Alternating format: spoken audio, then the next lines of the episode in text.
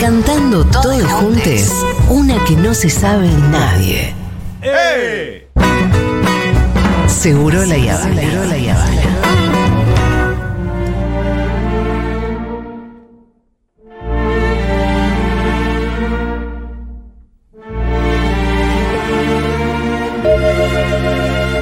No sé dónde es la musiquita, pero me gusta, ya te digo, ¿eh? Es una música amable para poder empezar la, co- Ah, la perfecto. columna. Simplemente eso que eligió Diego, me parece Bien, muy bien, Dieguito. Diego.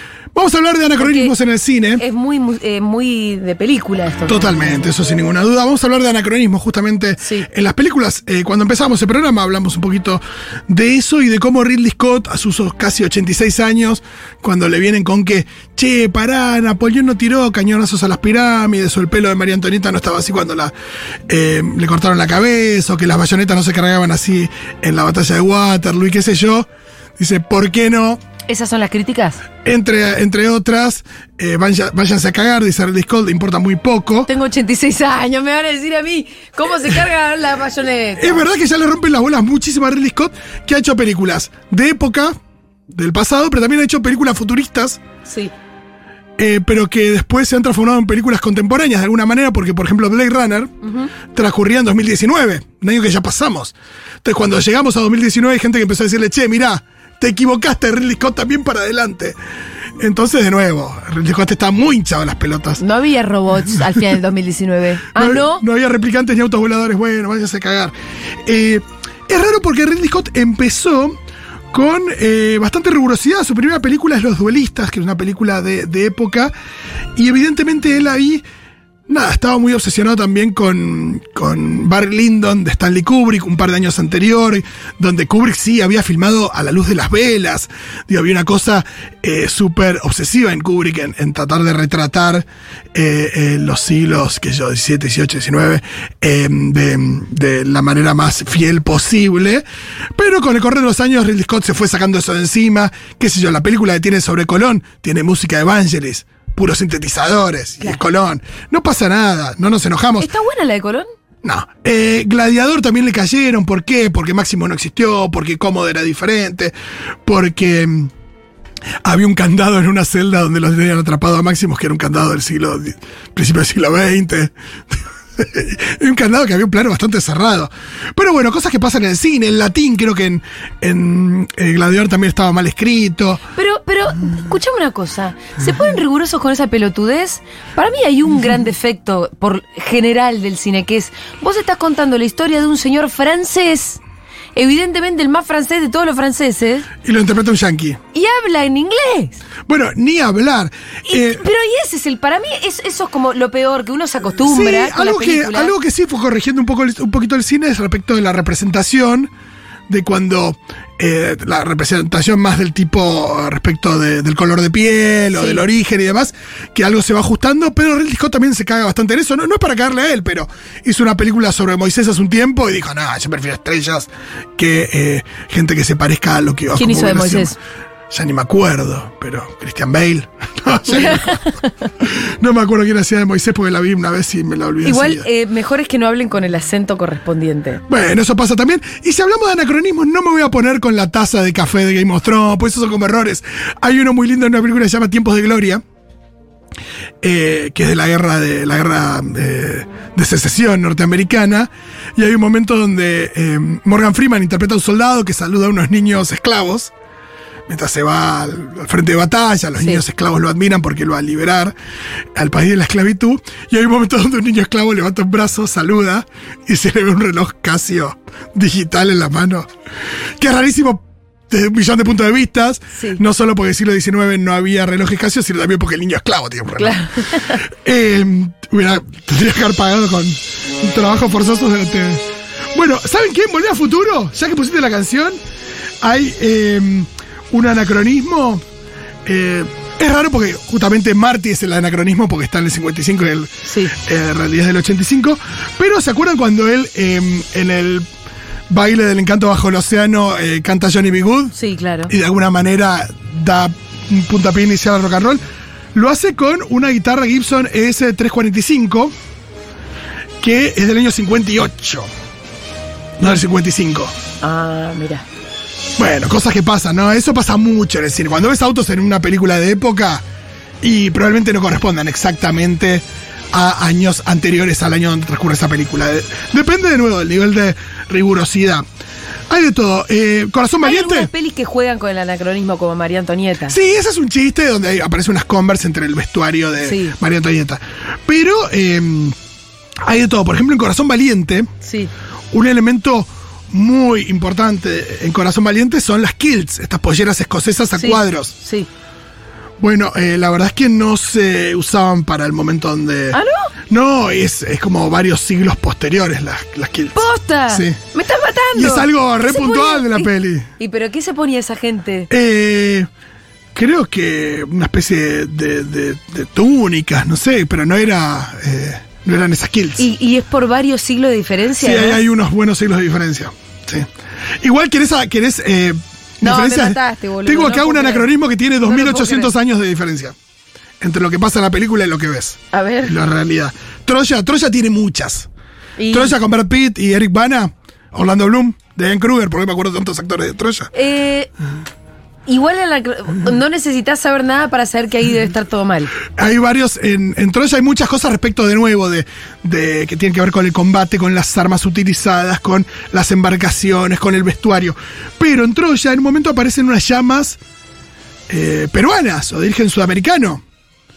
Ah. En lo que hoy es Turquía, pero hace varios miles de años. Pero ¿para qué, qué necesidad de meter unos animales que no había? Animales exóticos, pero podés hacer animales exóticos de la región, porque en realidad faltaban 2.800 años para que eh, pudiéramos tener... Pero si vas hoy allá a Grecia no hay llamas. Bueno, por ahí hay una introducida, pero seguramente en la época de eh, Ulises y Aquiles Es que y compañía, Es no. rarísimo porque ni hoy ve llamas por allá. Te digo, la- igual la peor que registré, registré una que tiene más de 4.000 años de diferencia A ver. entre lo que pasa en la peli. Hay una peli muy pedorra que se llama 10.000 antes de Cristo.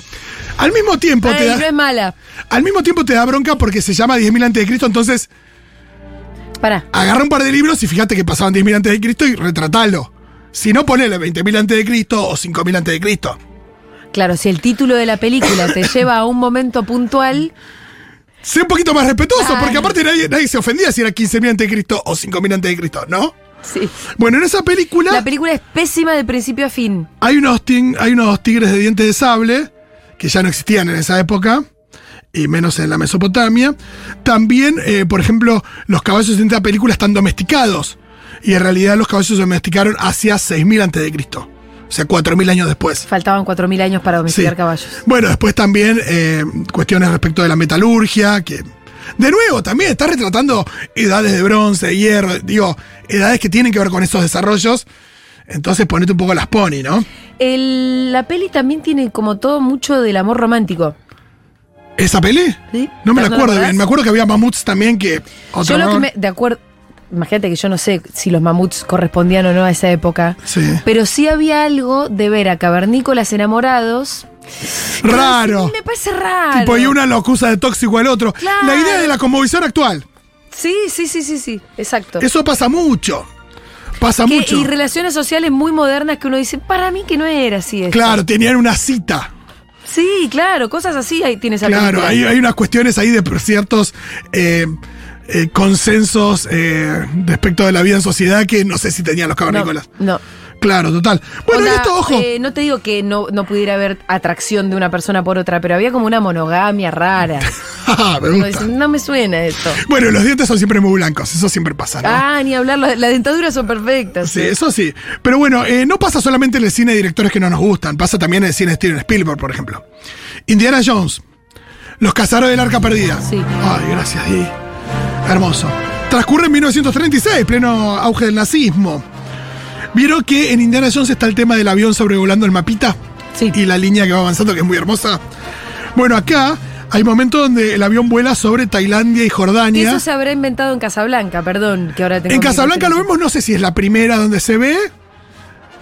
Casablanca del 41, ponele, por ahí antes, no sé. Pero lo que sí sucede es que este avión sobrevuela un mapita que dice Taldania- Tailandia y Jordania. Pero en realidad es en esa época Tailandia era Siam Ajá. y Jordania era Transjordania.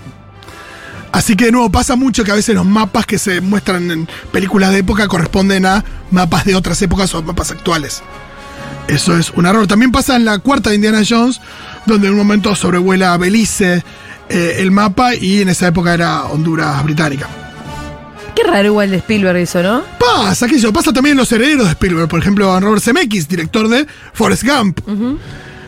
Hay un muy buen chiste en Forrest Gump, que es cuando el teniente Dan le dice a Forrest que eh, compró acciones de una empresa eh, digo, floreciente y que bueno, que piensa que les va a ir bien. Y Forrest dice, qué bueno que el teniente Dan invirtió en manzanas y la empresa es Apple. Claro. El tema es que esa carta del teniente Dan es del año 75.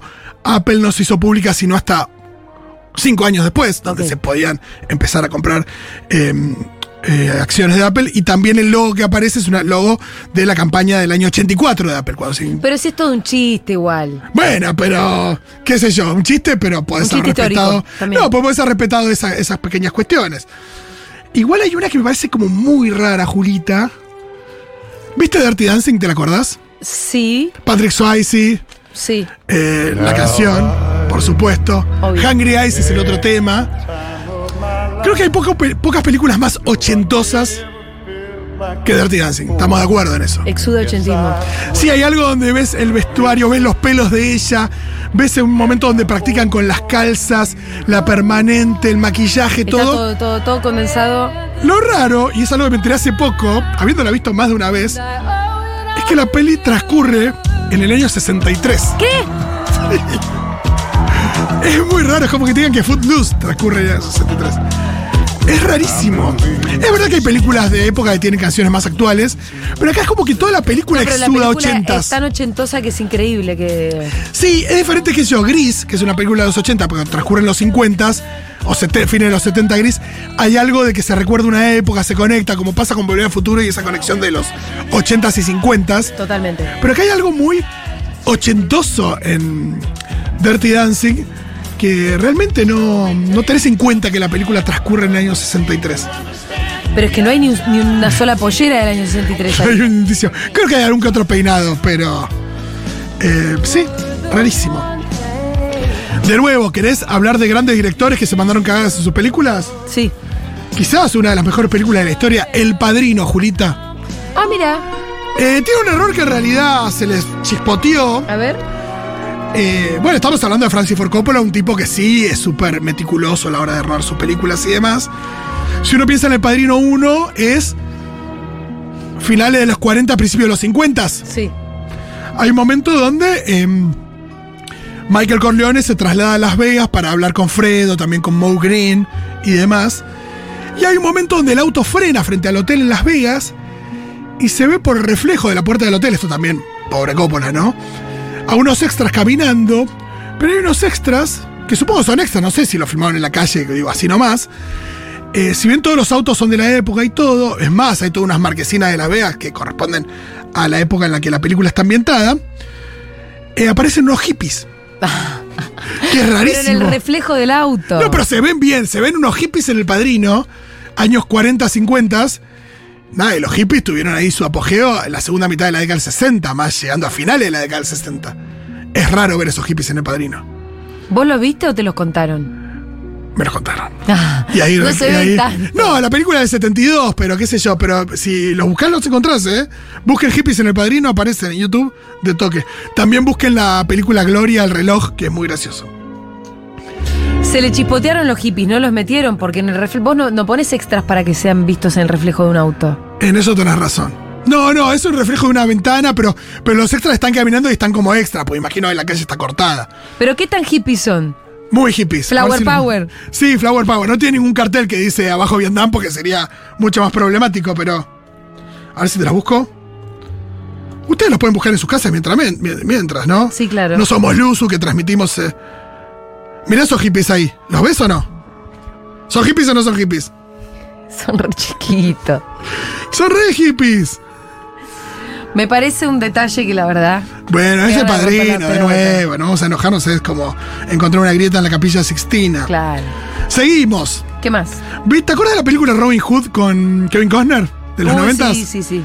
Estaba también, eh, bueno, también estaba el querido, eh, también es Dios, Morgan Freeman, estaba Christian Leiter, estaba mm, Alan Rickman también que hacía de, de Sheriff de Nottingham.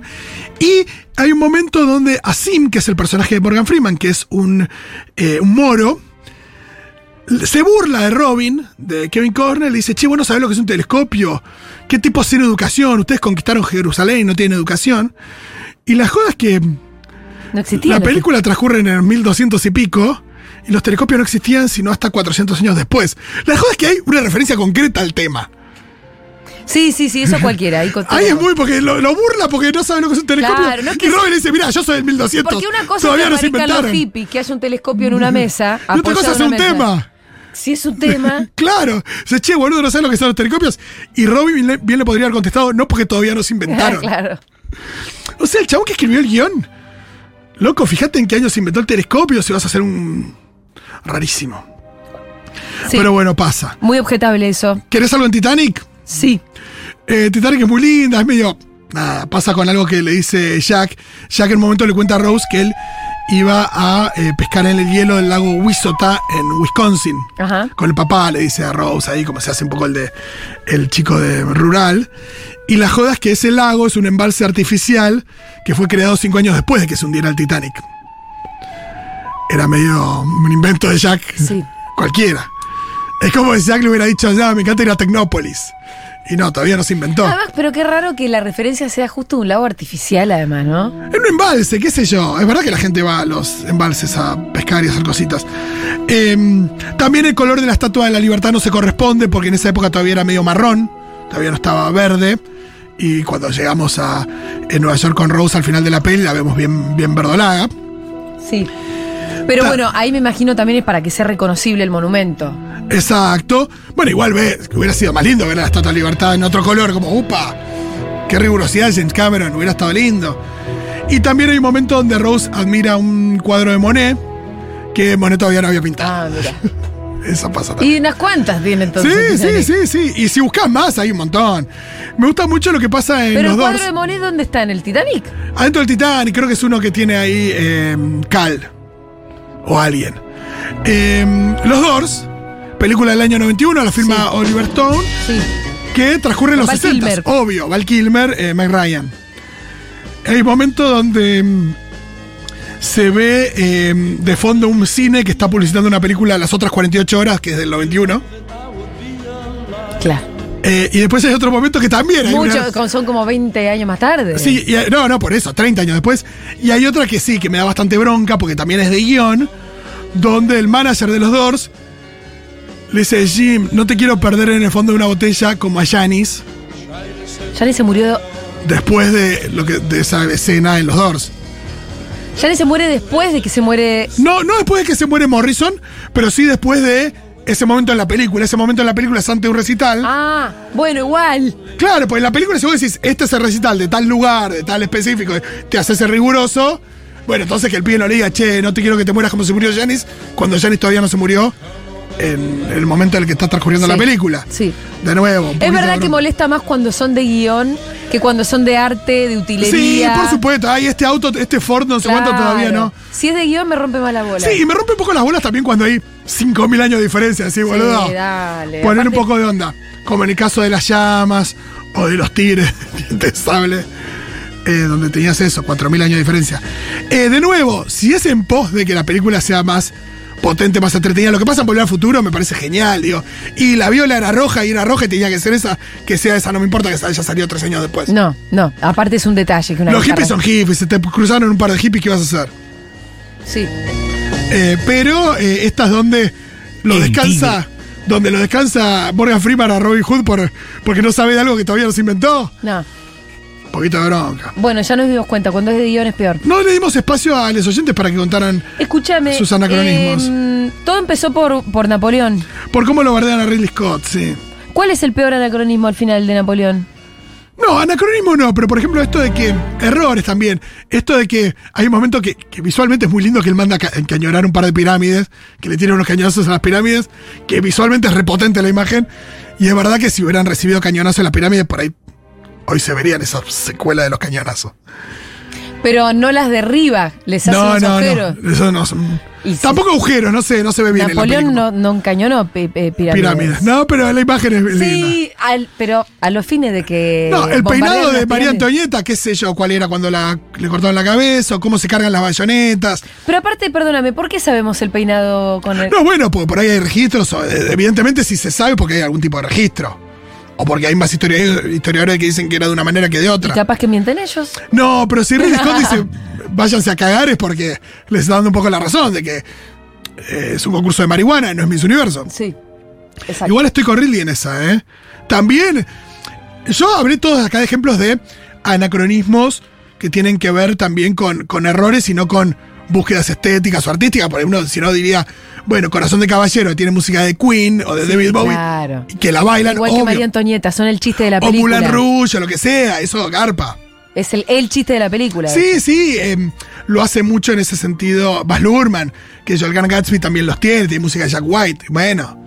Escúchame, Es la Rolito, idea. hemos llegado al final del programa. ¿A vos ¿eh? te parece? Sí, sí.